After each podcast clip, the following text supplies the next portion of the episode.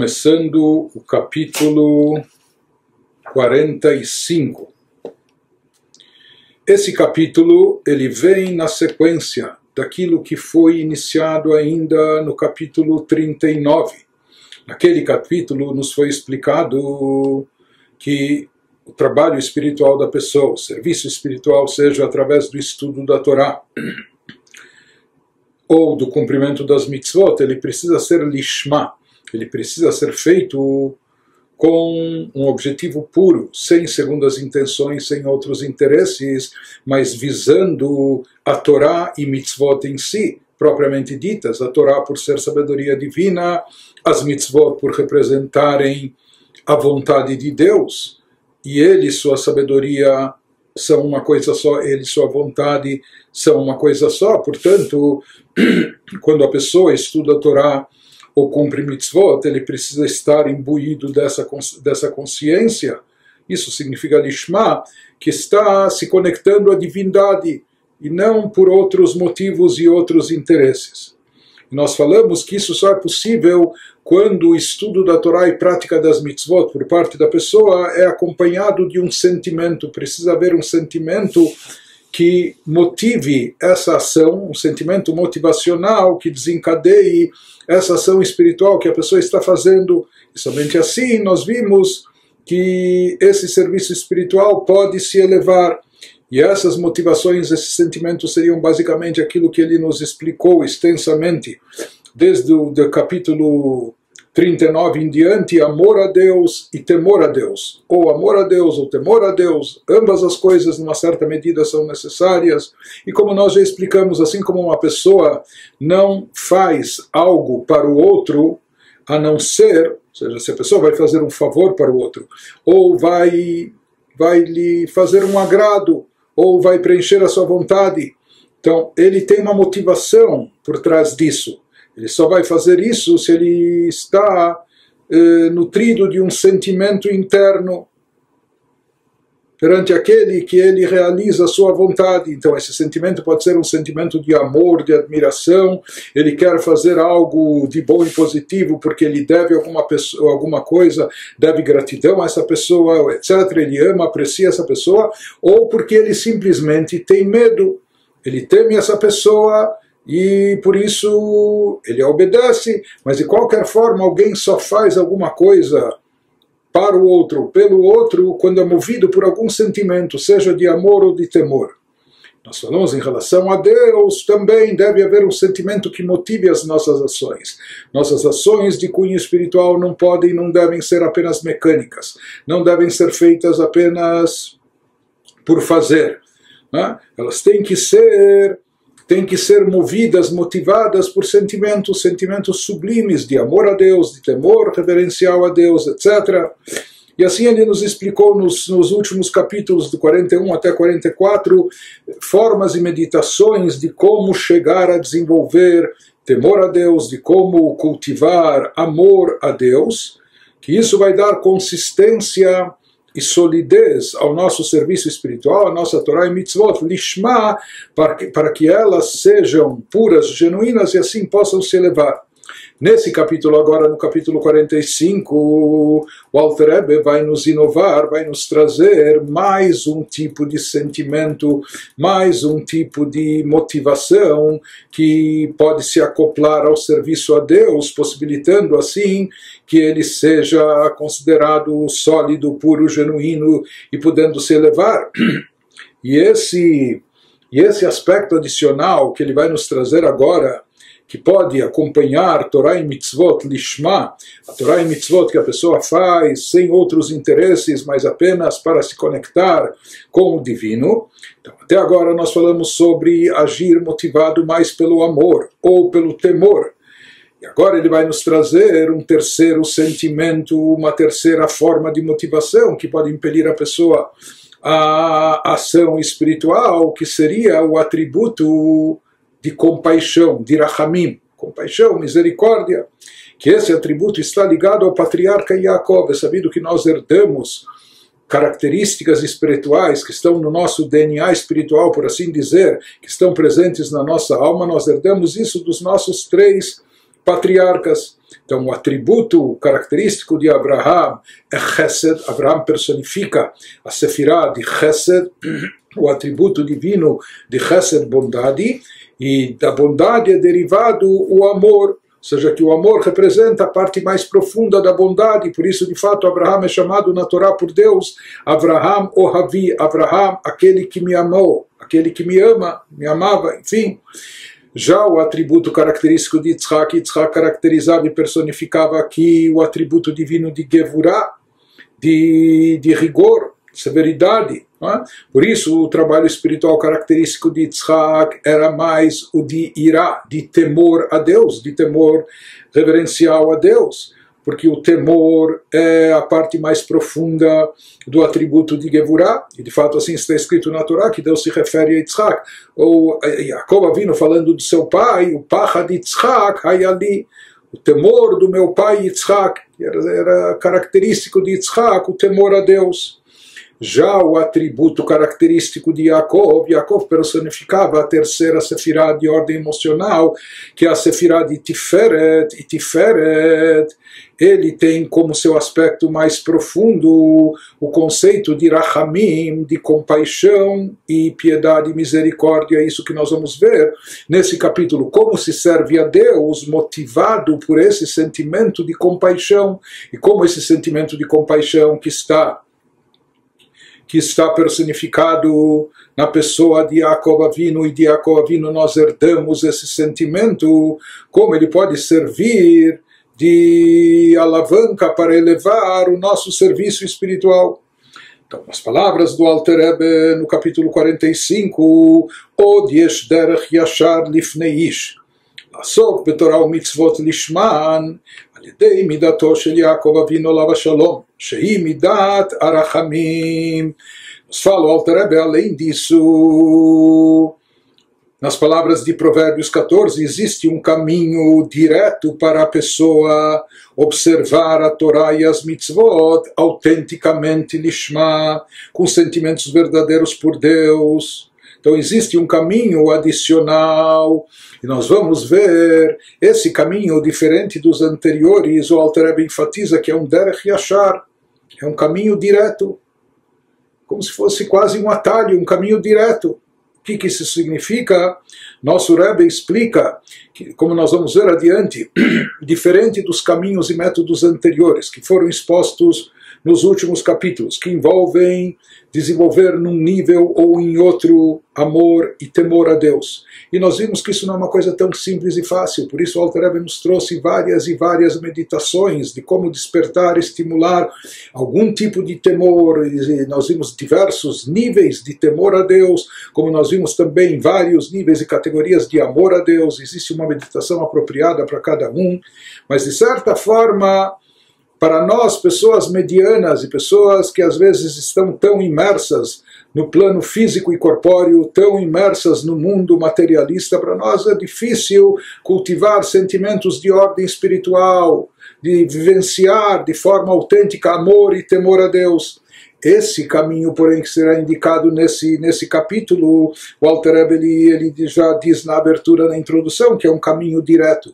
Por quê? Porque ele envolve compaixão pena e misericórdia da nossa própria alma, como ele vai explicar em seguida. Se a pessoa se conscientizar do seu estado, da sua situação, que às vezes até é degradante, uma situação em termos espirituais, uma situação tão baixa, tão inferiorizada, onde a pessoa foi cair, onde ela deixou cair a sua alma, a sua espiritualidade então, esse sentimento de compaixão e misericórdia pela própria alma e espiritualidade que vai motivar a pessoa a estudar Torá, cumprir as mitzvot, procurando se reconectar ou eh, se reaproximar de Deus ou aprofundar a sua conexão e vínculo com o Criador, então esse sentimento de misericórdia, isso é, isso é fácil, por assim dizer, porque a gente se identifica muito com isso.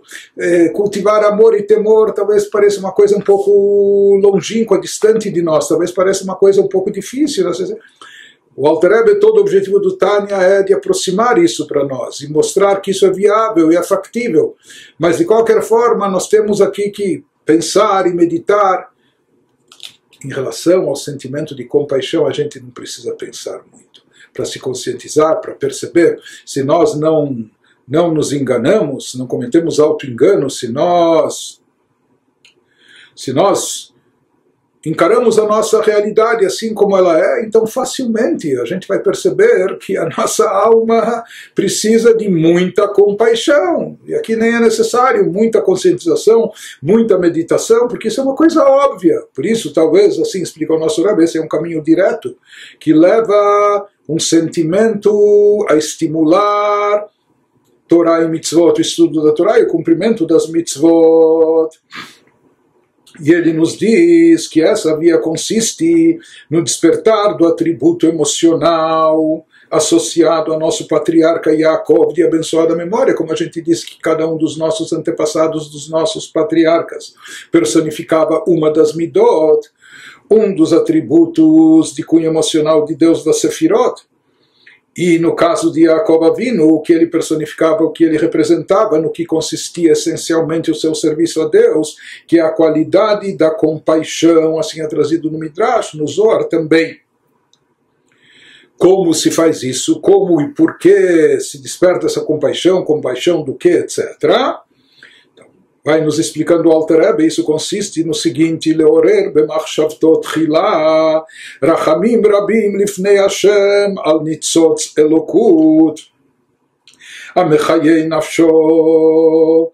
Ele nos fala para isso, primeiramente, antes de cumprir uma mitzvah, a pessoa deve suscitar em sua mente grande compaixão diante de Deus seja antes de realizar uma atividade espiritual, cumprimento de uma mitzvah, por exemplo, antes do estudo da Torá, antes da oração, a pessoa deve fazer uma pequena pausa e aqui não é nem uma grande meditação, nem é uma profunda reflexão, mas simplesmente suscitar em sua mente e despertar na sua mente essa consciência da grande compaixão diante de Deus pela centelha de divindade que dá vida à sua alma.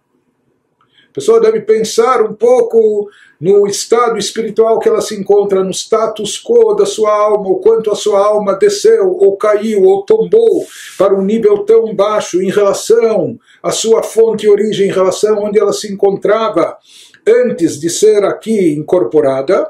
Isso deve despertar extrema compaixão e a pessoa deve saber que agora, ah, eu vou ir cumprir uma mitzvah, isso é uma chance, oportunidade de recuperar a espiritualidade perdida da alma, de reenergizar a alma que tombou e caiu tanto, de restituí-la ao seu devido lugar. Isso deve, deve se constituir uma forte motivação para levar a pessoa a cumprir a mitzvah imbuída de, de, de sentimento, de emoção, de entusiasmo. Portanto, a pessoa deve despertar grande compaixão diante de Deus pela centelha de divindade que dá vida à sua alma, a qual desceu de sua origem na fonte de toda a vida, abençoado infinito. E aqui ele nos fala do Nitzotz Elokut. Ele nos fala que a compaixão deve estar voltada essencialmente a centelha de divindade presente dentro de nós que dá vida à sua alma. Ou seja, aqui ele não está falando, conforme explicado, isso é, são detalhes, minúcias, pormenores nos livros de Kabbalah. Aqui diretamente ele não está falando da alma divina, ele está falando de algo concentrado, da centelha de divindade que dá vida à sua alma. Ou seja, isso é algo mais elevado do que a própria alma. Essa centelha essa centelha de divindade é ela que dá vida, vitalidade aos aspectos espirituais da nossa alma, Nefesh, Ruach, Neshama, Techaya, enfim. E esse, essa centelha divina seria aquilo que nos livros da Kabbalah, baseado no Midrash, o Midrash fala que a alma tem cinco nomes, e o quinto e o, a Kabbalah explica que não são apenas cinco nomes, mas são cinco níveis e categorias, e o quinto e mais elevado de todos os níveis é chamado de Yehidah, a única, aquela única, aquela, aquela categoria única, que isso também Yehidah, único, representa unificação com Deus. É aquela partícula da alma, essa centelha da divindade que está perfeitamente unificada com Deus, e isso corresponde ao quinto e mais elevado nível da alma chamado Yehidah, isso representa essa centelha divina que é a fonte da nossa da espiritualidade da nossa alma, etc. E ele se reveste também no nosso corpo, nos outros aspectos da alma, etc. De qualquer maneira, para que a pessoa cumpra as mitzvot de forma autêntica, então é necessário o que antes do estudo da Torá que ele faz, antes do, do, do cumprimento das mitzvot, que ele desperte compaixão e uma compaixão intensa diante de Deus, seja evocando esse sentimento que Deus tem a misericórdia dessa centelha divina presente dentro de nós, que dá vida à nossa alma. Ele vai explicar aqui por que essa centelha divina precisa de compaixão, por que ela merece misericórdia.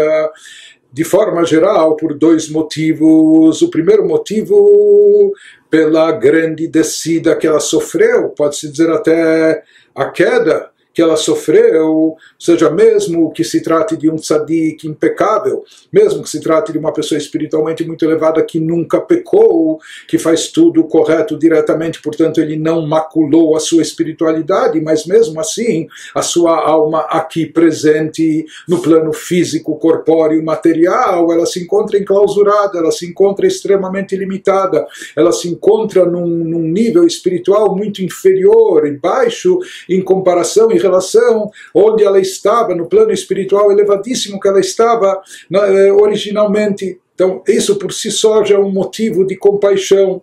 O segundo motivo de compaixão que ele vai nos trazer quando uma pessoa não manteve a sua espiritualidade tão impecável. Pelo contrário, uma pessoa cometeu muitos pecados ou transgressões, e com isso ele vai maculando, manchando a sua alma, ele vai afetando, debilitando sua espiritualidade e isso contamina e compromete a sua espiritualidade, sua alma também afeta a sua alma e reprime essa centelha divina. Então, aqui no caso, a compaixão, a pena, a misericórdia para uma alma nesse estado, nessa situação, é maior ainda.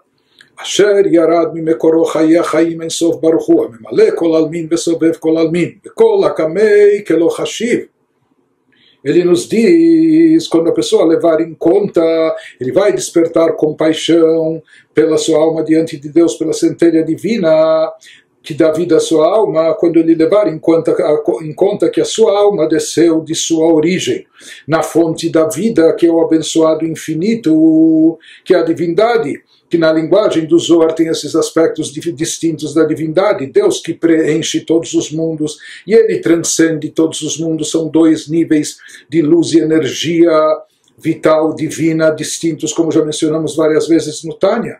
E um terceiro nível, mais elevado que ambos, é aquele que em sua presença tudo é considerado zero, que diante de Deus, em relação à própria essência de Deus, nem há espaço para mundos criaturas, tudo é completamente nulo, tudo é completamente insignificante. Portanto, no conceito aqui de grandeza, Deus que nós podemos vislumbrar, que podemos uh, meditar, existe aquela luz divina que preenche os mundos, que, como nós já explicamos, é uma luz divina proporcional à capacidade de cada criatura, de cada ser o que cada ser pode conter. Então, ela está presente de, de distintas formas nos diversos níveis. Nos níveis mais baixos existe, ela está mais condensada, mais limitada. Nos níveis mais elevados, em Atzilut, ela está muito mais intensa. Existe aquela luz que transcende os mundos, que envolve os mundos. Ou seja, envolve todos os mundos por igual. Aqui já se trata de uma luz divina mais elevada, transcendental, que não pode ser contida no interior dos mundos das criaturas e dos seres. Ela envolve e abarca todos os seres e criaturas por igual. Então, em relação a essa luz de Sobev Kolalmin, a pedra inanimada no mundo terrestre, a Siaga Schmidt, pode ser igual a uma Sefirah, um atributo divino no mundo de Atzilut. Mas, mesmo Sobev Kolalmin, mesmo essa luz que transcende os mundos, ela tem a ver ainda com os mundos. Ela tem uma ligação e conexão com o universo. Por isso se fala também do nível mais transcendental, que nada tem a ver com mundos, aquele nível da essência de Deus que transcende completamente o universo que é acima até mesmo dessa luz envolvente, etc. E nesse nível, todos os mundos eles perdem o seu sentido, eles são insignificantes, são nulos, são zero. Ele fala desse nível superior, esse último que nós mencionamos, da essência divina, é de lá que desce a centelha divina que dá vida à nossa alma, é de lá que é originária a nossa alma divina. Imaginem que plano espiritual elevadíssimo ela estava acolhida, integrada, absorvida na própria essência da divindade. E de lá desse nível extremamente elevado da pura divindade, ela desceu para chegar até o mundo físico, terrestre e material nosso. Então, essa alma não só que é digna, ela, não só que ela merece, ela precisa de muita compaixão, de muita piedade. Então ele nos diz, além do fato dela ter vindo de um nível tão elevado, que isso aumenta ainda a piedade que, que, que, que, se tem sobre a alma, mas ele nos fala que aqui a compaixão deve ser maior ainda quando a gente considerar não só de onde ela veio, mas para onde ela chegou, em que plano ela se encontra a alma agora. Isso que prossegue o Alter nos dizendo, Benit labesh bemashcha de arachok meor מאור פני מלך, הרחוק מאור פני המלך בתכלית ההרחק, כי העולם הזה הוא תכלית הקליפות הגסות כולי. Dessa altura espiritual elevadíssima, que nos remete à própria essência de Deus, onde lá tudo é considerado zero. Lá se encontrava a alma, e onde ela foi chegar, e essa centelha da divindade enredou-se em seu corpo, ela chegou até o nosso corpo físico, nosso corpo de carne e osso, que, ou seja, no, no campo corpóreo físico, que é comparado na linguagem do Tikkun já mencionamos isso, essa expressão outras vezes, a pele da serpente. Serpente aqui faz como alusão à serpente que gerou, que, que desencadeou o primeiro pecado da humanidade. Né? Portanto, o serpente, o nahash, a cobra, representa o aspecto da clipá, daquelas forças contrárias à a santidade e a divindade. A pele da serpente e a pele grossa, grosseira da serpente representa aquilo, o lado mais grosseiro das clipot, das chamadas cascas invólucros que encobrem, ocultam a luz divina que esse é o estado, esse é o nosso corpo, esse, essas são nossas limitações físicas no campo terrestre material que a gente se encontra, que encobre, oculta, totalmente esconde a divindade. Né?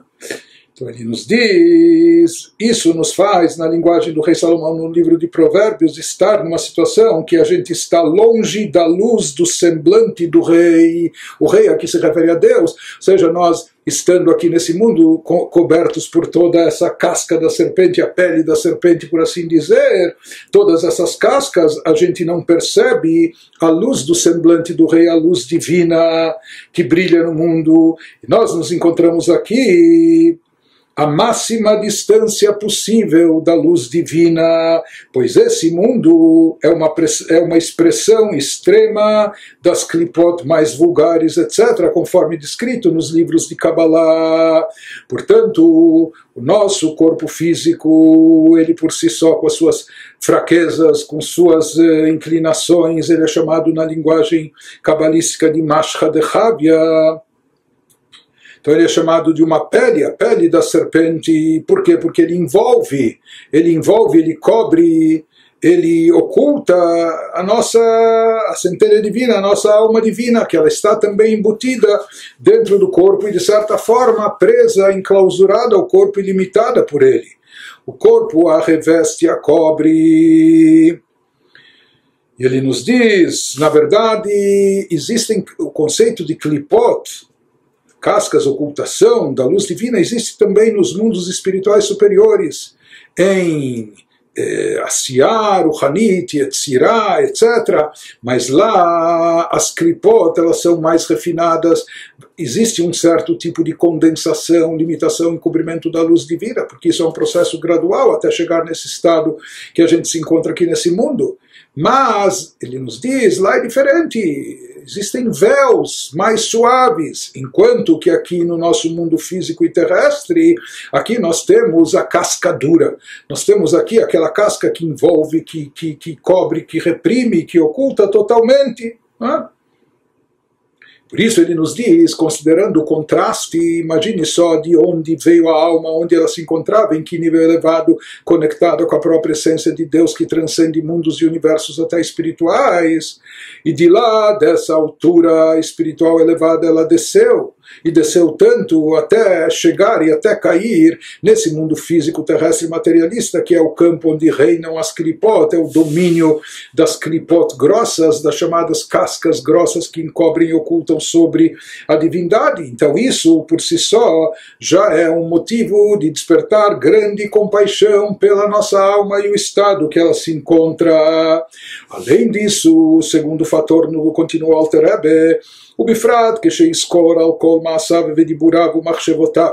מיום היותו אשר לא טובים המה ומלך אסור ברהטים ברהיטי מוחה Ele nos diz que a compaixão da pessoa será particularmente intensa quando ela levar em conta mais um outro fator, não só o contraste de níveis espirituais de onde a alma veio e onde ela chegou, onde ela se encontra, mas além disso, nas palavras bíblicas, quando recordar, quando recordardes vossos maus caminhos e vossos atos, quando a pessoa fizer um balanço espiritual, um inventário pessoal, e se recordar de tudo, todas as bobagens, tolices que cometeu, todos os pecados pecados e transgressões que fez, todas as suas ações, palavras faladas e pensamentos, nas palavras do profeta Ezequiel, desde o dia em que a pessoa nasceu, que não eram bons. Quer dizer, se a pessoa que a gente esquece, às vezes a gente. É, nós temos eh, memória seletiva, as coisas ruins e negativas a gente procura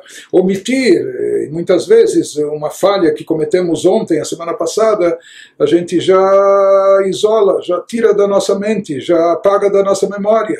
Mas o certo seria uma pessoa se lembrar de tudo que fez, desde o dia que nasceu, e quando a pessoa levar em consideração todas as falhas e transgressões, que isso acaba maculando, manchando a sua alma acaba afetando, diminuindo, enfraquecendo sua espiritualidade, diminuindo sua energia, a energia divina que ela possui originalmente. Então, quando a pessoa levar em conta tudo isso, maior ainda deve ser o sentimento de compaixão que ela desperte pela sua alma, pela sua espiritualidade.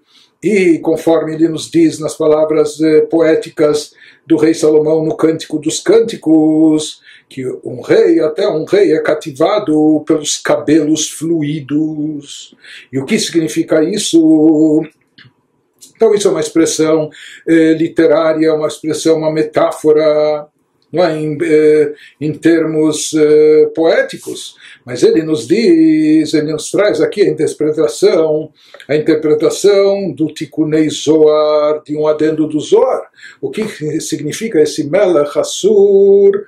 Barhati, ele nos diz que uma vez que os atos negativos que a pessoa comete, eles acabam afetando também a centelha divina presente dentro dele, do indivíduo. Então significa isso não apenas que o seu corpo cometeu o pecado ou a sua alma animal estava envolvida com a transgressão, mas por tabela, indiretamente, isso significa que a sua alma divina e a, sua, e a centelha divina especial dela, que estão ligadas e associadas à alma animal e a esse corpo, elas também são afetadas e prejudicadas por essas transgressões. Isso que ele nos fala, o sentido do, do versículo até o rei é cativado pelos cabelos fluidos, que até com esses fios pode se laçar, pode se amarrar uma pessoa, e no caso até mesmo o rei, que ele pode ser laçado, pode ser amarrado com esses fios que parecem fios delgados como de cabelo, mas uma pessoa pode ficar amarrada e presa por eles.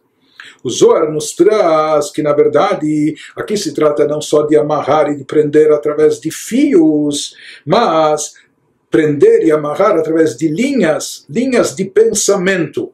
Então, essa é a explicação do Tikkun Zohar, que a pessoa pode estar eh, presa pelo fluxo da mente, pelos pensamentos, pelas linhas de pensamento, pelos pensamentos que fluem na, na nossa mente, os pensamentos negativos que estão presentes na mente da pessoa, que esses, esses pensamentos, é, muitos fios delgados, quando juntos acabam formando uma corda e uma corda grossa.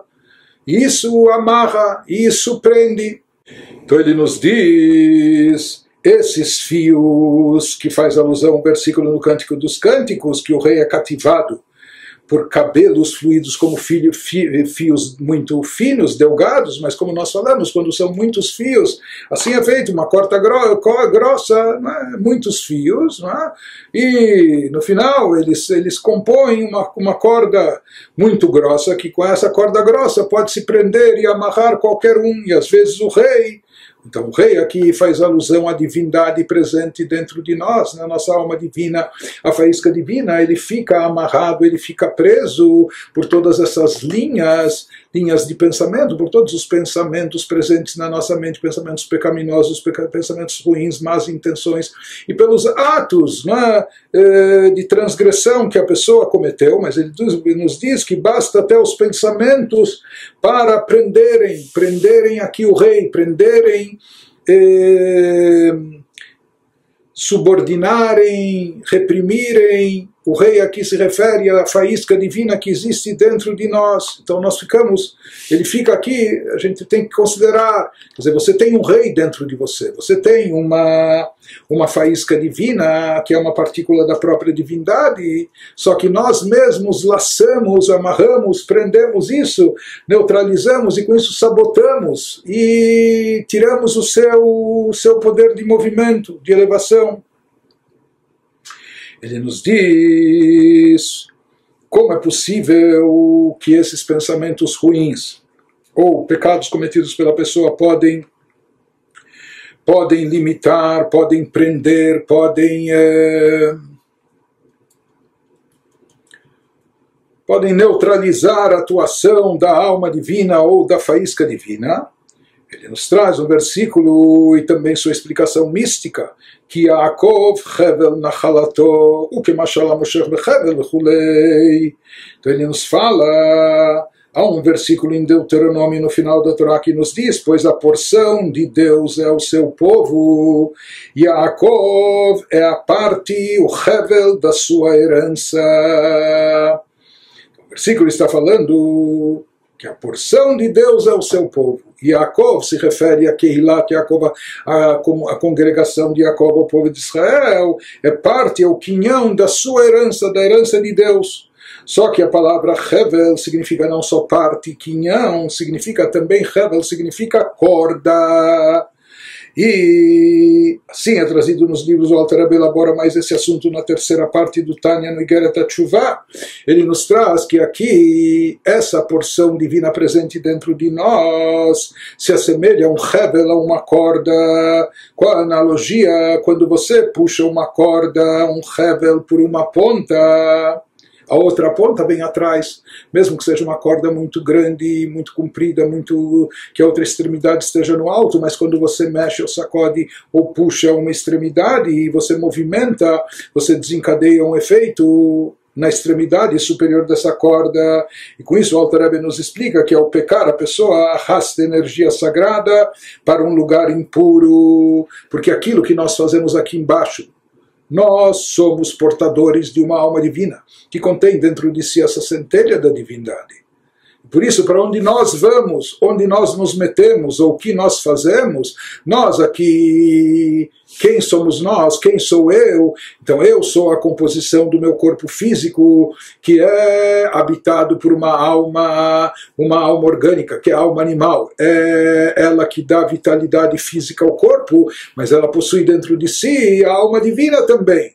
Então, o meu eu, quem somos nós, meu corpo, junto com a alma animal, junto com a divina, mas isso forma meu. Se eu estou envolvido em coisas negativas por tabela, eu estou arrastando comigo, não só estou levando, eh, estou mergulhando nisso, não só o meu corpo e minha alma animal, mas também até a alma divina, ela é comprometida, ela se vê envolvida nisso, porque como nós falamos, no momento que se mexe uma extremidade da corda, e aqui nós temos a extremidade inferior dessa corda, dessa porção divina que existe presente de nós, dentro de nós, que está conectada com a extremidade superior da corda, que é a alma divina na sua fonte e origem, na própria essência de Deus.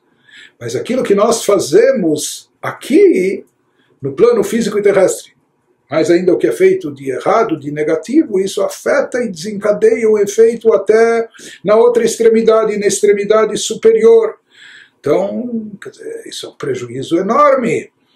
Isso é um motivo de compaixão muito grande. Então ele explica isso o que acontece em relação às nossas almas. Existe a partícula da alma que está revestida no corpo, que é apenas uma partícula, mas a matriz da alma permanece acima nas esferas espirituais elevadas, integrada com a própria divindade. Mas elas estão sempre conectadas, é uma corda só.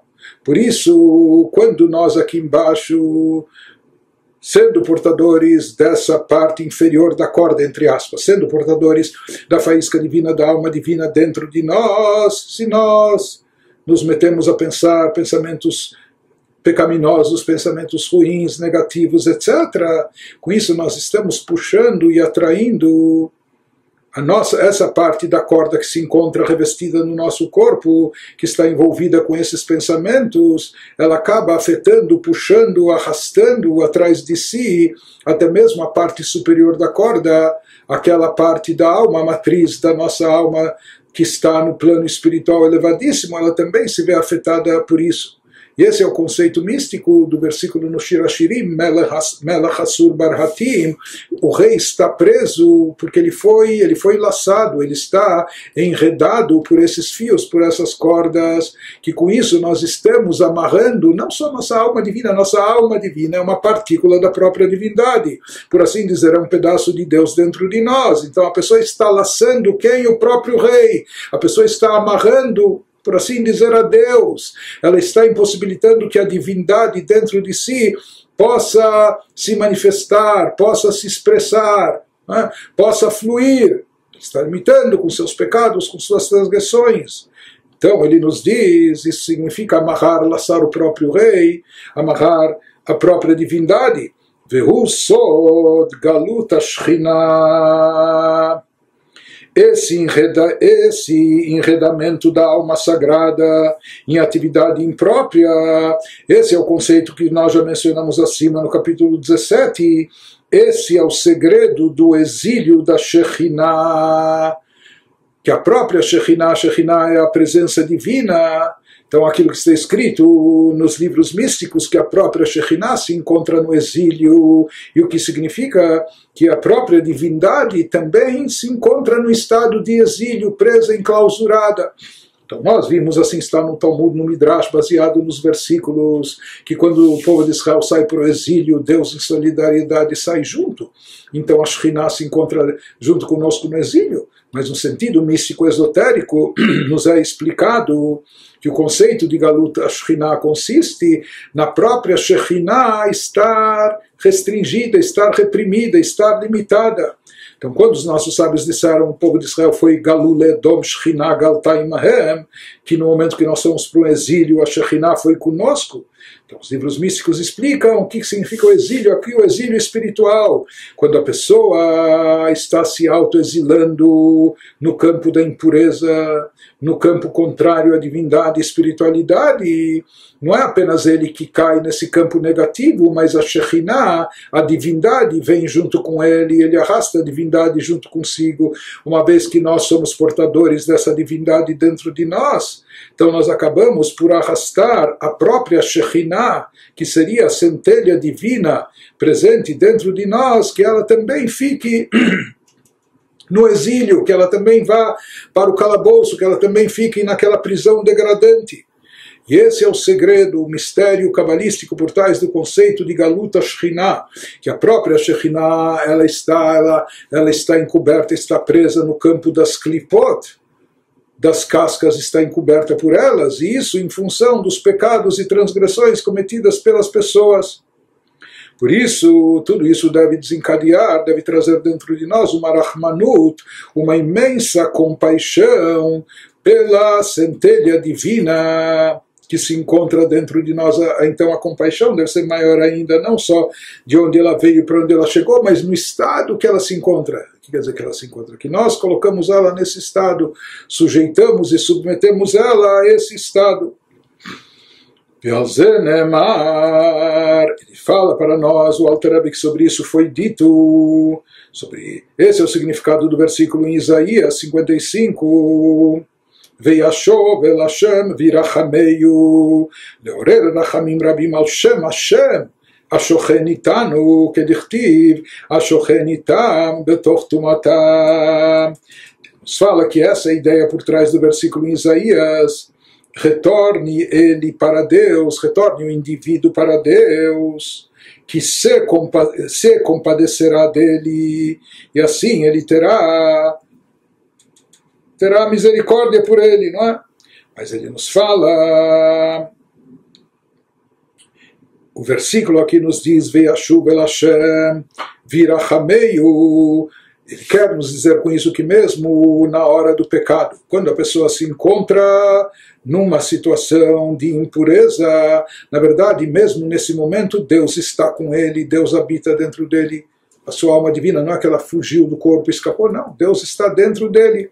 Por isso, e sobre isso é dito o versículo em Isaías, Veiashuv el Hashem virachameyu, que a pessoa precisa despertar compaixão e misericórdia pelo nome de Deus, pela centelha divina que está dentro dela, que está dentro do exílio, dentro dessa situação de impureza que a pessoa se encontra, que a pessoa se colocou, ele colocou junto com isso o nome de Deus, ele colocou junto com isso a centelha divina, a energia divina. Então, a pessoa, se a pessoa não tem pena de si mesma pelo que fez, mas pelo menos compaixão da divindade que ele arrastou para dentro da impureza, ele deve ter.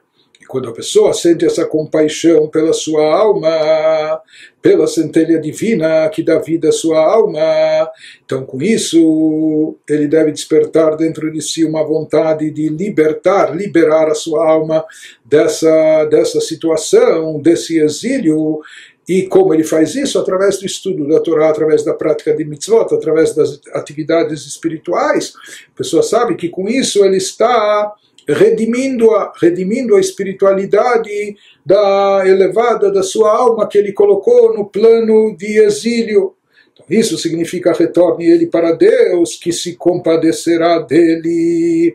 Então a pessoa sente grande compaixão do nome de Deus que está conosco, mesmo quando agimos de forma inapropriada, conforme está escrito que está com eles no meio da sua impureza. Então que a pessoa desperte piedade de, desse, de toda essa santidade e divindade que ele arrastou e colocou dentro da impureza, e sabendo que através do seu estudo da Torá, através do cumprimento das mitzvot, ele pode redimir a sua alma dessa situação. Então, essa compaixão vai servir de grande motivação, esse sentimento de compaixão vai servir de grande motivação para a pessoa fazer para a pessoa estudar Torá ou cumprir as mitzvot, acompanhados de sentimento e um sentimento intenso.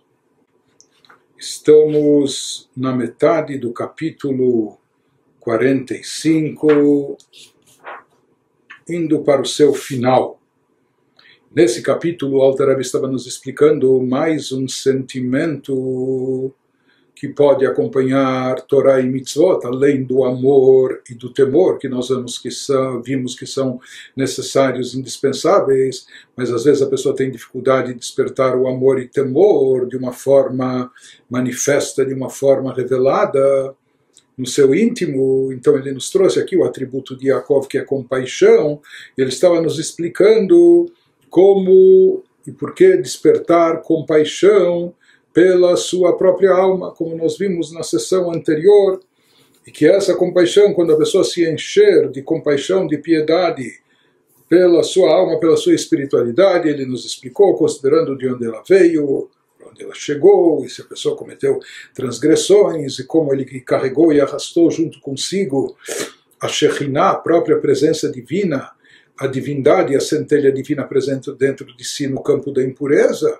Então, pensando em tudo isso, ele vê como a situação é, é triste, como ele precisa de compaixão, de misericórdia. Ele procura despertar essa compaixão e, sabendo que através de Torah e Mitzot ele vai resgatar e redimir a sua espiritualidade, a divindade presente dentro de si, a sua alma, do estado degradante que ela, que ela chegou, que ele colocou ela nesse estado. Então, sabendo que através através de Torah e Mitzvot a pessoa consegue uma elevação, esse sentimento de compaixão já vai ser uma grande mola propulsora, já vai ser uma força motivadora muito intensa para ele estudar Torá e cumprir mitzvot, acompanhado de um sentimento de emoção, de vibração.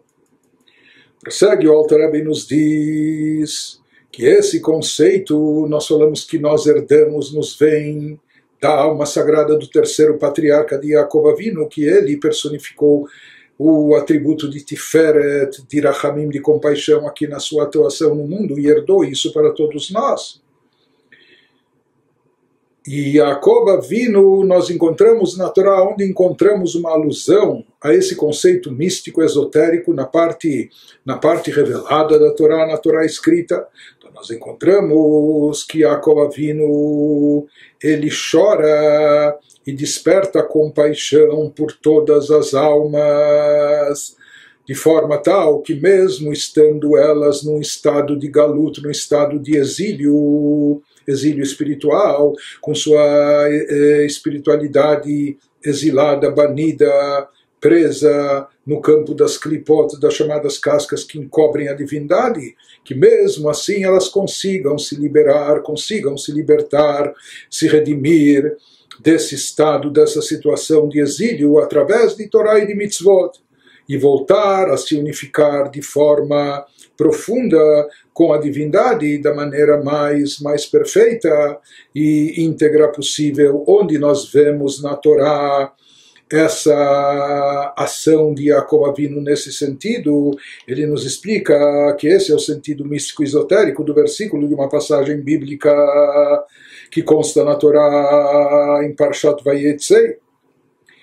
וזהו שאמר הכתוב, וישק יעקב לרחל, ויישא את קולו, ויבק esse é o significado místico do versículo na Torá em Gênesis 29, 11, que nos conta que Yaakov beijou Rachel, aquela que iria se tornar sua esposa, levantou sua voz e chorou. Quando ele se encontra com Rachel, assim, assim nos conta o versículo, Yaakov beijou Rachel, quando ele se encontra pela primeira, primeira vez com ela, era sua prima. Né? Beijou, Rachel levantou sua voz e chorou. Então, em primeiro lugar, é, nós temos uma mente. Enfim, o mundo nos conduz a pensar, de a interpretar as coisas como nós interpretamos. Mas aqui, quando nós falamos dos patriarcas e daquilo que nos relata a Torá, então alguns diriam que foi amor à primeira vista. Então, aqui, mesmo antes de, de conversar com ela ou saber quem era, já beijou. Então, tudo aqui não é apenas o que pode parecer na, na fantasia engenhosa das nossas mentes, às vezes um pouco desvirtuadas por tudo que a gente vê e é condicionado no mundo que a gente vive. É? Então aqui nós temos que enfatizar aquilo que é trazido nos livros sagrados, que todos os atos dos nossos patriarcas sagrados, mais ainda aquilo que é relatado na Torá, porque na Torá não se conta cada passo que eles deram, mas aquilo que Deus escolheu relatar na Torá e fazer constar na Torá cada uma das ações, dos atos, dos passos dos nossos patriarcas são assuntos de extrema espiritualidade, imbuídos de, de, de coisas espirituais muito elevadas. Uma vez que tanto os patriarcas como as matriarcas eram pessoas extremamente espiritualizadas, eram pessoas muito elevadas, que estavam aqui, almas muito especiais, sagradas, que estavam aqui num corpo físico, no mundo material, porém eram almas poderosíssimas e que tinham uma atuação espiritual muito elevada.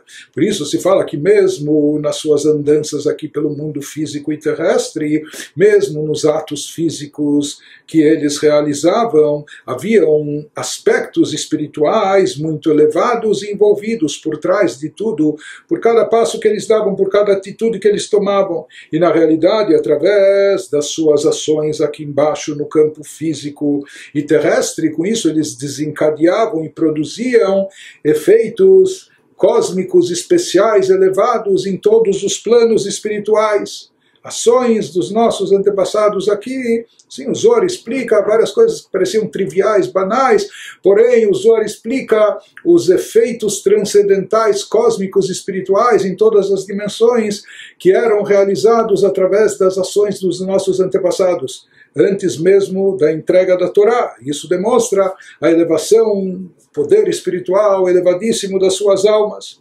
Portanto, eles realizavam esse efeito espiritual através das suas ações e seus atos, e isso não só naquele momento, naquele instante, mas eram atos que tinham um impacto espiritual por todas as gerações, por isso de fato nós conhecemos o dito dos nossos sábios, que Maase Avot Siman Labanim, que tudo aquilo que aconteceu com os nossos patriarcas, isso é um sinal, indício dos rumos que, que vão tomar os filhos, todos nós, os descendentes, porque os atos deles impactaram a todos nós, assim como nós falamos, e já vimos no Tânia que nós herdamos características espirituais essenciais dos nossos patriarcas, isso está presente dentro de nós.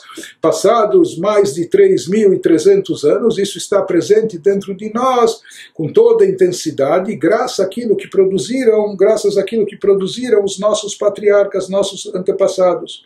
Por isso, também, quando nós interpretamos e analisamos esse versículo, Yaakov beijou Rachel, levantou sua voz e chorou. Nós também temos que interpretar com todo o devido cuidado e levando em consideração tudo que está envolvido aqui e qual o conteúdo profundo que há por trás dessa ideia e qual é o aspecto espiritual envolvido, alcançado e realizado através desse ato. Então, ele nos fala, quando nós dizemos aqui Yaakov, Yaakov, lembrando, ele personifica o atributo de Tiferet, o atributo de misericórdia, de misericórdia divina. Rachel, conforme os, os livros de Kabbalah, ela representa aqui Knesset Israel, a comunidade de Israel, as almas de Israel. Aqui Yaakov se encontra com Rachel e a primeira coisa, Yaakov beijou Rachel. Passuco, o versículo nos fala que Yaakov beijou Rachel, levantou sua voz e chorou. Três coisas nos fala o versículo. Então ele nos diz que aqui o choro, baseado nos escritos da Kabbalah, conforme a interpretação do Zohar, etc., o que representa, qual era o motivo do choro, qual era o motivo ou qual era o objetivo Sobre o motivo do choro, o Midrash nos dá, nos dá explicações, que não vamos entrar agora, mas qual o objetivo do choro de acordo com Zohar, de acordo com os escritos cabalísticos? Por que, que Yaakov chora naquele momento? Por que, que Yaakov chora e pranteia por Rachel? Se fala que, na verdade, Yaakov, com o seu atributo que era o de compaixão, que nós estamos explicando nesse capítulo, ele estava, ao se encontrar com Rachel, mãe, matriarca, mãe de Israel, das almas de Israel, ele estava ocupado, entretido naquele instante em despertar compaixão, misericórdia, piedade por todas as almas da comunidade de Israel, de Knesset Israel, que é o conceito místico da comunidade, do, do agrupamento das almas de Israel.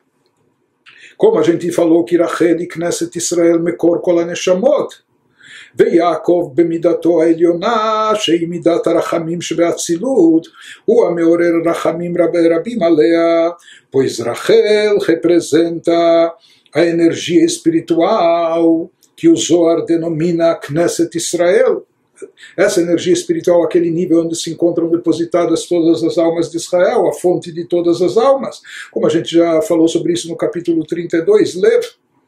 Yaakov, por sua vez, em seu paradigmático atributo supremo, o que, que ele representa, o que, que, ele, o que, que ele personifica, ele é um reflexo da energia divina, da compaixão.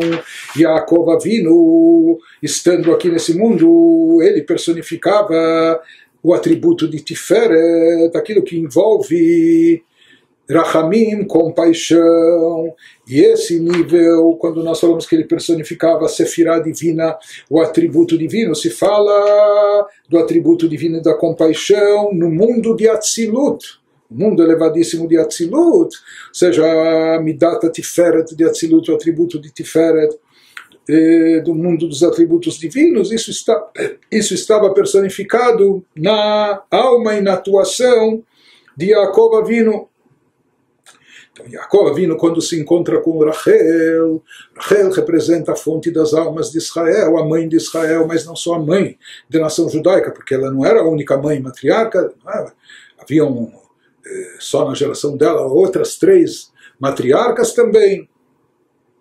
Mas de qualquer forma, cabalisticamente ela representa não só a mãe de Israel, mas a fonte, de acordo com Zohar, a fonte das almas de Israel, onde elas se encontram depositadas. Yaakov, quando se encontra com Rachel, ele chora, o que significa que ele chora? Que ele se empenha em despertar compaixão e misericórdia, porque ele, Yaakov, representa compaixão. Rachel representa as almas de Israel. Então ele chora com Rachel sobre Rachel, procurando despertar compaixão sobre as almas de Israel. Jacob, Bemidato Elionash, Bemidat Arhamim Shvatzilut, Meorer Arhamim Rabim Porém, o versículo nos fala não apenas que ele chora, mas também Vaissa et Koló. Ele ergue sua voz וישא את קולו למעלה למקור הרחמים העליונים הנקרא אב הרחמים ומקורה. ויבק לעורר ולהמשיך משם רחמים רבים על כל הנשמות ועל מקור כנסת ישראל.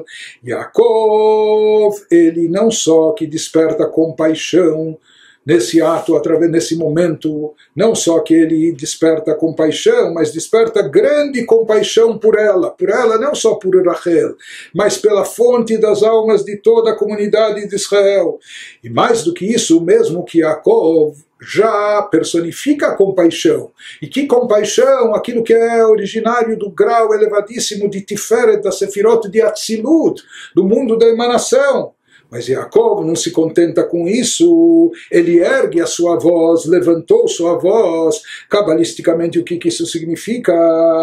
Ele desperta grande compaixão, levantou sua voz para o alto, para a fonte da compaixão suprema, que é chamada Pai de toda compaixão, Abrahamim, isto é sua fonte. Yaakov quer atrair e despertar muita compaixão sobre as almas de Israel. Por isso, por mais que ele já é portador, ele já personifica o atributo de Tiferet de compaixão aqui, e Tiferet de Atzilut, daquele grau máximo de Tiferet nesses quatro mundos. Atzilut, o mundo da emanação, é o mais elevado de todos, onde lá Deus está perfeitamente unificado com os atributos uh, divinos que lá atuam, também o atributo da compaixão. Mas Jacob, vindo, diz o Zor, ele procura ele, quando se fala que ele levantou sua voz, significa que ele procurou, ele buscou naquele instante um grau de compaixão ainda mais elevado do que aquele que ele representava, aquele que ele conduzia, que ele personificava e, portanto, poderia alimentar todos com essa compaixão. Ele buscou a fonte das compaixões, Avarachamim, aquilo que está transcendental acima de Atzilut, acima até dos mundos espirituais, a compaixão divina que está embutida na própria essência da divindade. Isso significa que ele buscou aqui a compaixão uma extrema, máxima. Isso significa que ele ergueu sua voz, ele procurou se erguer acima do próprio nível que ele se encontrava. Como nós falamos, ele personificava o atributo de compaixão de Atzilut, que por si só já é o máximo dentro do plano universal dos universos espirituais. Mas Yaakov não se contenta com isso, ele procura quando ele se fala que ele ergueu sua voz, elevou sua voz, ele procura se elevar para aquele nível não só que expressa, retransmite compaixão, mas aquele nível que é a fonte original de toda a compaixão, a grande compaixão, Rahamim Rabim, que de lá se atraia, ou seja, que as almas de Israel possam ter acesso, estar vinculadas a esse nível e atrair compaixão máxima da fonte da compaixão, não só da compaixão de Atzilut, que por si só já é uma coisa elevadíssima, mas um Rahamim, uma compaixão, piedade, misericórdia, misericórdia mais elevada ainda, conforme eles vêm daquele nível, essa diferença na Kabbalah, quando se fala Avarahaman ou Avarahamim, a fonte de todas as compaixões. Né? Isso, esse nível que está incrustado na, na, na essência divina. Por que ele se empenha tanto com isso? Por que ele está tão ocupado com isso? fala, eh, nós já vamos ver, ele chorou para despertar e subsequentemente atrair de lá, onde ele ergueu sua voz, ou seja, onde ele se superou e transcendeu o próprio nível para se levar a um nível mais, mais alto ainda, atrair de lá grande compaixão sobre todas as almas e sobre a fonte delas, Knesset Israel, porque ele se empenha tanto nesse sentido, Lehalotan, Migalutan, Uleachdan, Beyichuda Elion, Oren Sof Baruchu, a fim de elevar as almas de seu exílio e fundi-las e uni-las no alto com a abençoada luz infinita.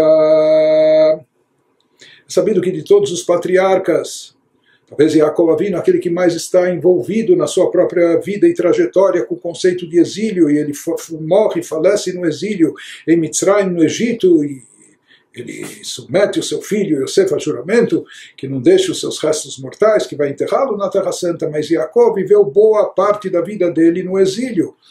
Talvez Yaakov, mais do que os outros patriarcas, ele personifique e represente a vida de Knesset Israel, do povo de Israel no exílio. E é sabido que dois terços da história judaica transcorrem no exílio, não na terra de Israel, sem Estado de Israel, sem Estado soberano.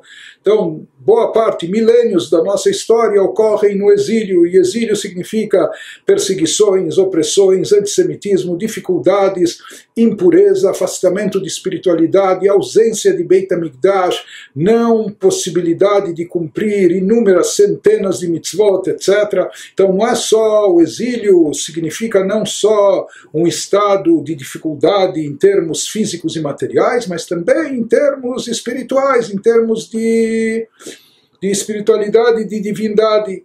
E aqui Yaakov está nesse momento, nesse momento chave, quando ele se encontra com Rachel, ele está procurando obter e atrair energia para o povo de Israel em todas as gerações, em toda a sua história. Ele está procurando abrir conexões, conectar, abrir, eh, possibilitar um vínculo do povo de Israel com níveis de compaixão transcendental né, com esses níveis que estão até acima de Atzilut, por isso ele se empenha nisso, por isso ele chora nesse encontro com Rachel, e por isso ele ergue também a sua voz. Por quê? Porque nesse instante dramático, nesse instante decisivo, ele está buscando preservar a espiritualidade do povo de Israel em todos os momentos da sua história e particularmente e acentuadamente nos momentos de galut, nos momentos de exílio com todas as dificuldades que ele traz, não só no plano físico, como dissemos, mas também ou essencialmente no plano espiritual. Aqui sobre a questão de Rahamim, de misericórdia, a gente falou que a pessoa tem que pensar de onde veio a sua alma e onde ela chegou e etc. Aqui na realidade, por trás dessa atuação de Yaakov Avinu segundo interpretada no Zohar, na Kabbalah, nós vemos uma, como uma solução, uma retificação para tudo isso. Falamos que a alma vem de uma fonte elevadíssima na essência da própria divindade, e, por outro lado, ela chega aqui num plano muito baixo e fica enclausurada e presa, fica no cativeiro, no campo das clipote, etc., no campo das chamadas cascas que encobrem a divindade. Então, se fala que aqui a cova vindo através do atributo, através da atuação envolvendo compaixão, misericórdia, ele consegue ele consegue atingir esses dois pontos. Por um lado, ele consegue despertar misericórdia e misericórdia extrema para fazer as almas se redimirem do exílio nas clipot da prisão onde elas chegaram no campo espiritual e etc. e fazê-las eh, redimi-las, fazê-las se elevar desse plano físico terrestre, recuperando, restituindo elas a sua condição espiritual, etc. Mais do que isso, ele consegue reunificar as almas com a sua origem inicial, transcendental, na essência divina que está acima do mundo, do universo, etc. Como a gente falou, que aqui a misericórdia de que Jacob desperta vem da fonte de tudo, que é aquela, aquele atributo que está acima de Atzilut nos planos superiores. De qualquer forma, ele nos diz que através disso, como com essa misericórdia, nós conseguimos ativar Torá e mitzvot que nós fazemos aqui, nós conseguimos estar motivados e entusiasmados ao estudar Torá, ao cumprir mitzvot, sabendo que isso redime a nossa espiritualidade, redime a nossa alma da sua condição eh, baixa que ela se encontrava aqui exilada. E através de, dessas atividades espirituais a alma consegue se resgatar, ser resgatada, ser redimida e voltar a se unificar com a essência de Deus. E ele nos traz que essa reunificação, esse, entre aspas, encontro amoroso, essa intimidade, aqui ele vai falar numa linguagem metafórica, isso ocorre então se fala que há como duas formas, duas maneiras ou dois métodos, isso é descrito no Shirashirim, no Cântico dos Cânticos, que lá ele descreve metaforicamente o amor a Deus pela Knesset Israel, pela comunidade de, de, das almas de Israel e vice-versa, como amor que existe entre um noivo e noiva e vice-versa. É? Então, uh, quem lê o Shirashirim vai pensar, puxa, lá se descreve muito amor, mas tem que saber o que há por trás de tudo isso. E lá é uma linguagem metafórica. E ele nos diz que existem duas formas de expressar o amor que são descritas lá. Né? Então ele nos fala que essas duas maneiras seriam basicamente beijo e abraço. Ele vai nos explicar o que representa o beijo e abraço nessas metáforas na linguagem cabalística. בבחינת נשיקין שהיא התדבקות רוחה ברוחה, כמו שכתוב ישקני מנשיקות פיהו, דהיינו התקשרות דיבור האדם בדבר השם זו הלכה, וכן מחשבה במחשבה. Ele nos fala a fim de elevar as almas do seu exílio, do exílio espiritual que se encontrava, que se encontravam, e fundi-las e uni-las ao alto é? restituí-las à sua condição original, fundi-las e uni-las no alto com a abençoada luz infinita. As almas se ligarão fortemente a Deus, a maneira de um beijo, como um beijo na boca, que é uma fusão de espírito com espírito. Diz o Zohar que um beijo não é só troca de saliva, é? um beijo representa algo muito mais profundo, uma fusão de espírito com espírito, nas palavras do Zohar, como está escrito na linguagem do Cântico dos Cânticos logo no início, que ele me beije com beijos de sua boca. E o que isso significa? Nos fala o que se refere a esse beijo, o que se representa essa fusão de espírito com espírito, essa intimidade, essa união. Esse beijo, entre aspas, se refere à ligação da palavra falada de uma pessoa com a palavra de Deus, assim como no beijo, por assim dizer, no sentido literal, as. Eh, as eh, as salivas se confundem, ou o, o alento ele se, se mistura ele nos diz qual é o significado metafórico disso, o que isso representa, esse beijo entre aspas, se refere à ligação da palavra falada de uma pessoa com a, esse beijo na boca entre a criatura e o Criador, entre aspas, não é? que se refere à ligação da palavra falada de uma pessoa com a palavra de Deus, que é Allahá, a lei judaica. Assim está escrito no Talmud, no Tratado em Shabbat, que a Allahá representa, a lei judaica aqui representa a palavra de Deus. Quando eu utilizo o meu poder verbal, quando eu coloco na minha boca, quando eu expresso através da minha boca a palavra de Deus, ou seja, em vez de versar a minha conversa sobre outros assuntos, eu envolvo o meu poder verbal para manifestar aquilo que é a palavra de Deus. Então há uma unificação entre a minha palavra com a palavra de Deus. Isso significa, entre aspas, o beijo, essa proximidade, essa intimidade, essa união maior essa fusão de espírito com espírito nas palavras do Zohar, a ligação da palavra falada de uma pessoa com a palavra de Deus, que é Allah.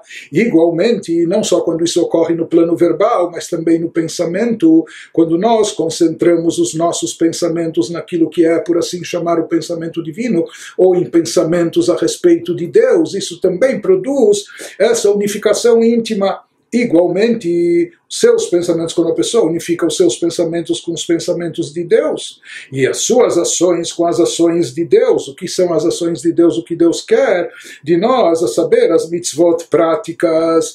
Então, tudo isso produz essa ligação, esse vínculo íntimo que é chamado ou considerado o beijo. Né?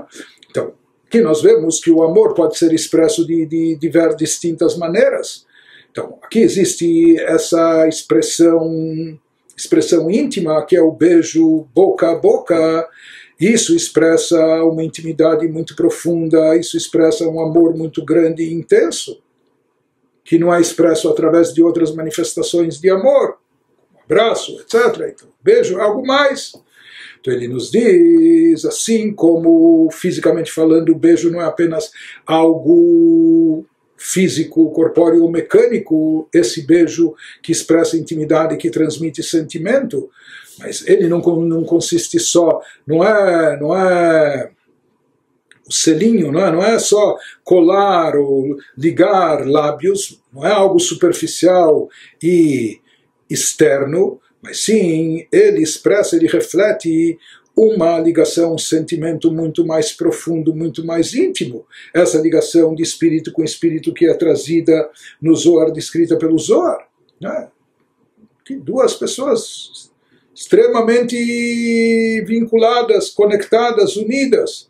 Assim também no eh, o exemplificado que ele quer expressar, seja que essa união nossa com Deus, aquilo que é expresso em forma de neshikim, como beijos, se refere a essa ligação intensa do nosso espírito com o espírito divino. Então, isso é o que diz o versículo no Shirashirim Shakeini Mineshikot Piu. Me beije com os beijos da sua boca. Não? Então, isso na verdade é o pedido que faz Knesset Israel, a noiva está pedindo aqui para o noivo, aqui a comunidade das almas de Israel está pedindo ao Criador que haja esse vínculo íntimo, essa conexão profunda entre nós, que essa nossa união, essa nossa conexão seja tão profunda como o beijo que envolve união de espírito com espírito isso ele nos fala que se manifesta na prática através disso que a pessoa fala o que representa a fala de Deus, ele fala as coisas de Allah, o estudo da Torá, etc., que com isso ele está vinculando a sua fala à fala divina, e mesmo também quando ele pensa em palavras de Torá, em coisas espirituais, etc., que com isso também se produz essa ligação do pensamento da pessoa com, por assim dizer, o pensamento divino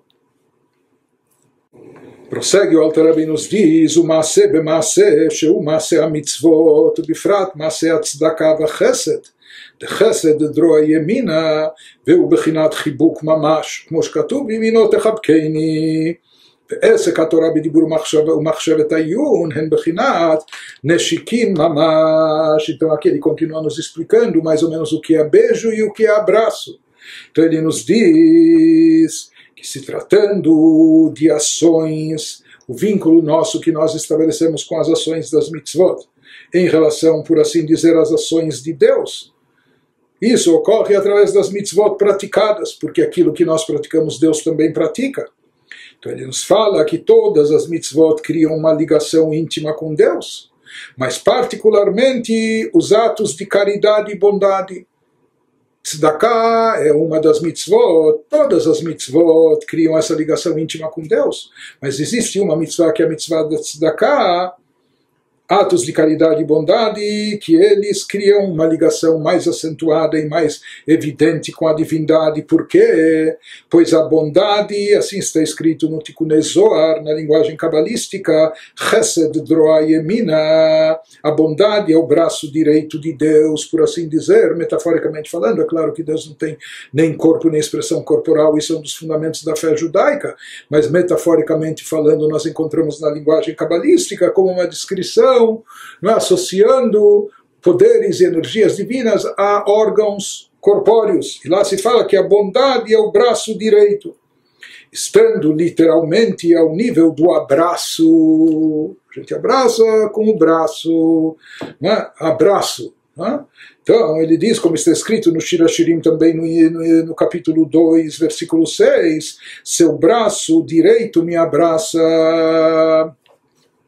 Viminot Echabkeini, seja a gente, assim como a noiva espera o abraço do noivo, nós também, Knesset Israel, espera e anseia pelo braço direito a bondade divina, o amor divino que se manifesta nos abraçando. E ele nos diz como nós geramos esse abraço, como nós atraímos, desencadeamos esse abraço, quando nós, da nossa parte aqui, agimos, atuamos, realiza, realizando, realizamos ações que coadunam, que correspondem a esse braço direito divino. E assim como o braço direito está associado com Chesed, com bondade, os nossos atos de bondade e caridade, na verdade, todas as mitzvot, por assim dizer, produzem esse abraço mas de forma mais acentuada, mais intensa e revelada, isso se manifesta através da mitzvah da tzedakah, com os atos de bondade e de caridade. Portanto, pode-se expressar o amor de algumas maneiras, existem formas, existem aspectos que estão presentes só no beijo, existem outros aspectos que estão enfatizados no abraço. De qualquer forma, de, de maneira geral, se diz que Torá Torá que envolve a fala e o pensamento, isso está mais ligado ao beijo, dentro dessa metáfora, na nossa associação, na nossa expressão de amor com Deus, quando despertamos a misericórdia divina, etc que isso é, lembrando, Jacob Avinu, ele viu Rachel, então lá nós mencionamos três coisas, né? Ele beijou Rachel, ele ergueu, elevou a sua voz e ele chorou. E nós explicamos, de acordo com o Zohar, de acordo com a Kabbalah, cada uma dessas três fases, o que representam essas três coisas, né? O que representa esse beijo, essa unificação, isso que queria se estabelecer, esse, essa possibilidade de vínculo profundo entre as almas de Israel e a divindade que ocorre através da fala e pensamento em palavras de Torá, ergueu a voz, nós vimos que era chegar até a fonte da, das, da misericórdia, e ele chorou para despertar essa, essa compaixão que tanto a gente necessita. Agora ele prossegue e, por extensão, ele também nos explica não só o que representa o beijo em termos espirituais, místicos, mas também o que representa o abraço.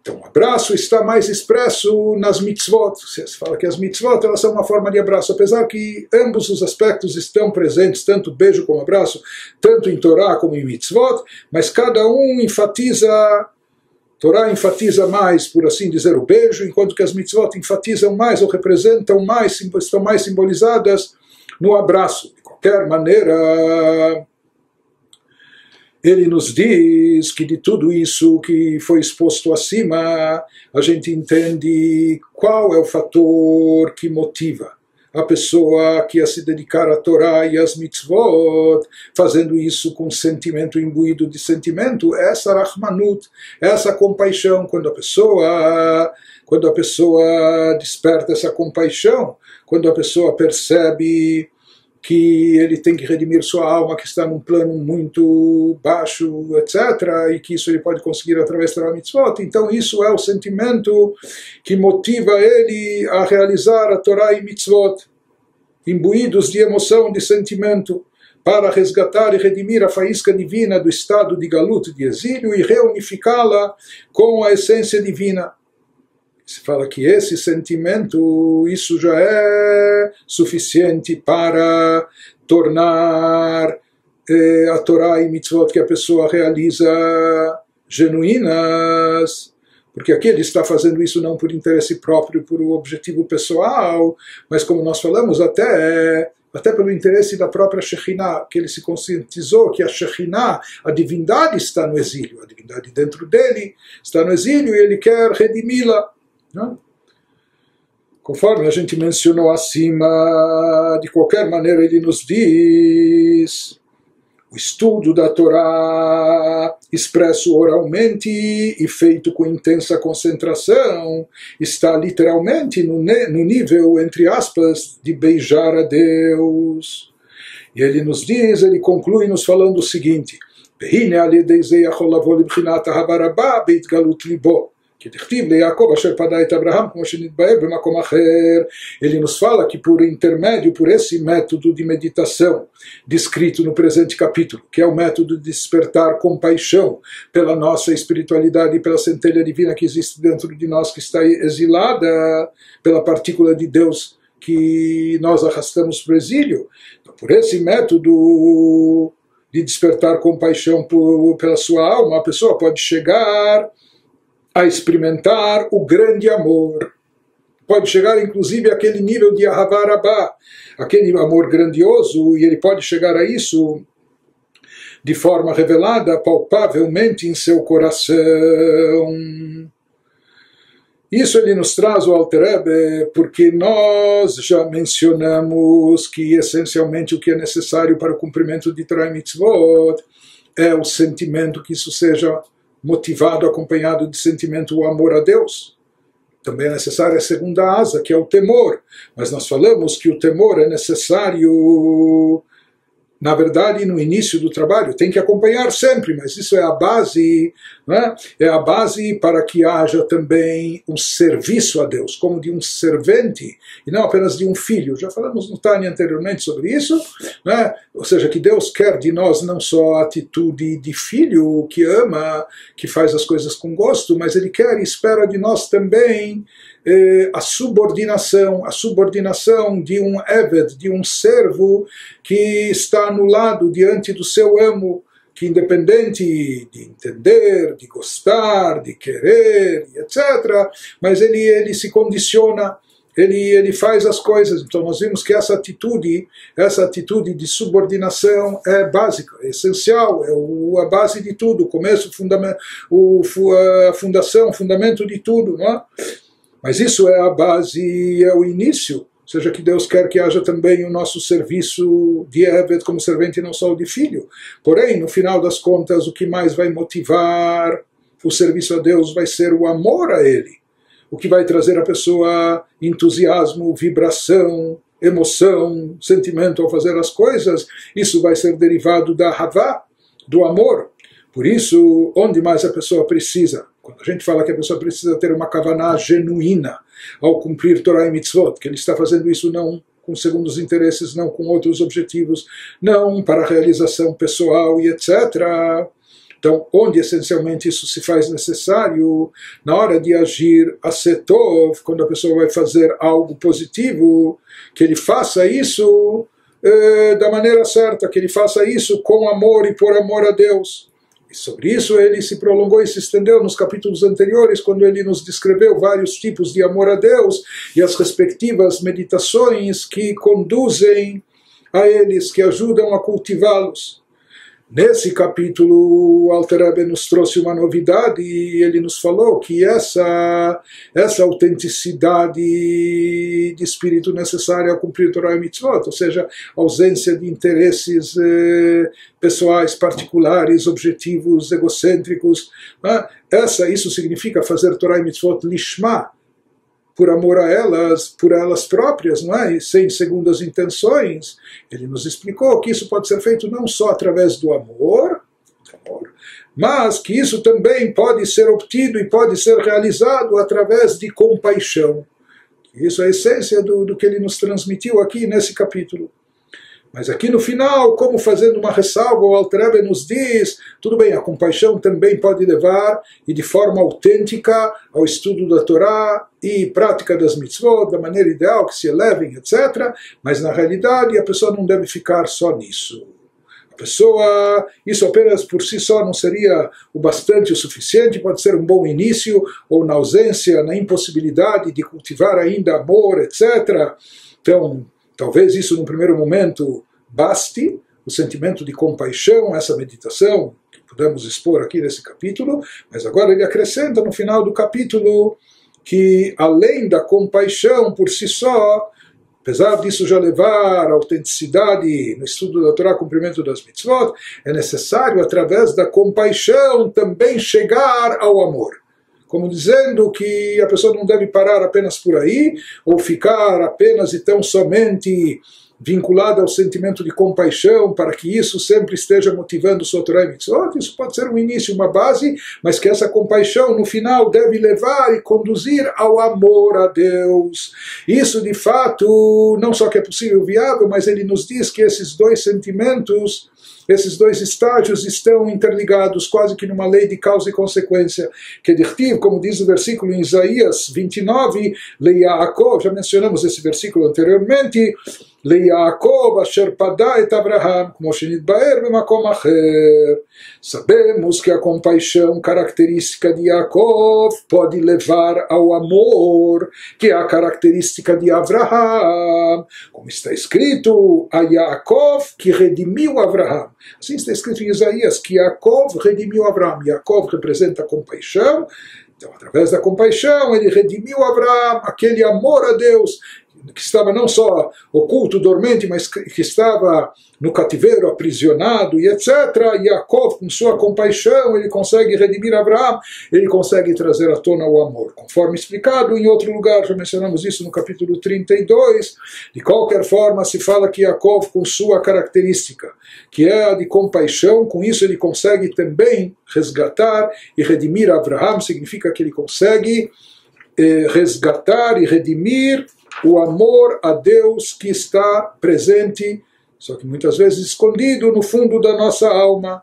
Ou seja, no momento que esse amor oculto dormente ele fica reprimido e fica é, oculto pela como dentro eh, como que amarrado como dentro de um saco preso nas clipot, no campo da, da, das cascas negativas, então ele precisa primeiro ser libertado, liberado de lá. Isso Yaakov faz, ou seja, isso o sentimento de compaixão é capaz de realizar, com isso redimindo, libertando desse exílio, dessa prisão, essa espiritualidade nossa, essa divindade nossa, e com isso através da compaixão, acaba se dando vazão, acaba se liberando, se permitindo que se manifeste ou volte a se manifestar também a característica de Abraham, que é o amor a Deus. Portanto, a compaixão, ela ela tem esse poder semelhante ao amor, temor, de acompanhar Torah e Mitzvot, de torná-las autênticas, fazer com que elas estejam, sejam feitas com, acompanhadas, imbuídas de sentimento, e elevá-las, mas ela deve servir como uma alavanca inicial para liberar e libertar os sentimentos mais elevados, para que no final a pessoa chegue também não só à compaixão da sua alma, da sua espiritualidade, que esse seja o, o sentimento predominante, mas que a pessoa acabe chegando também ao amor intenso a Deus.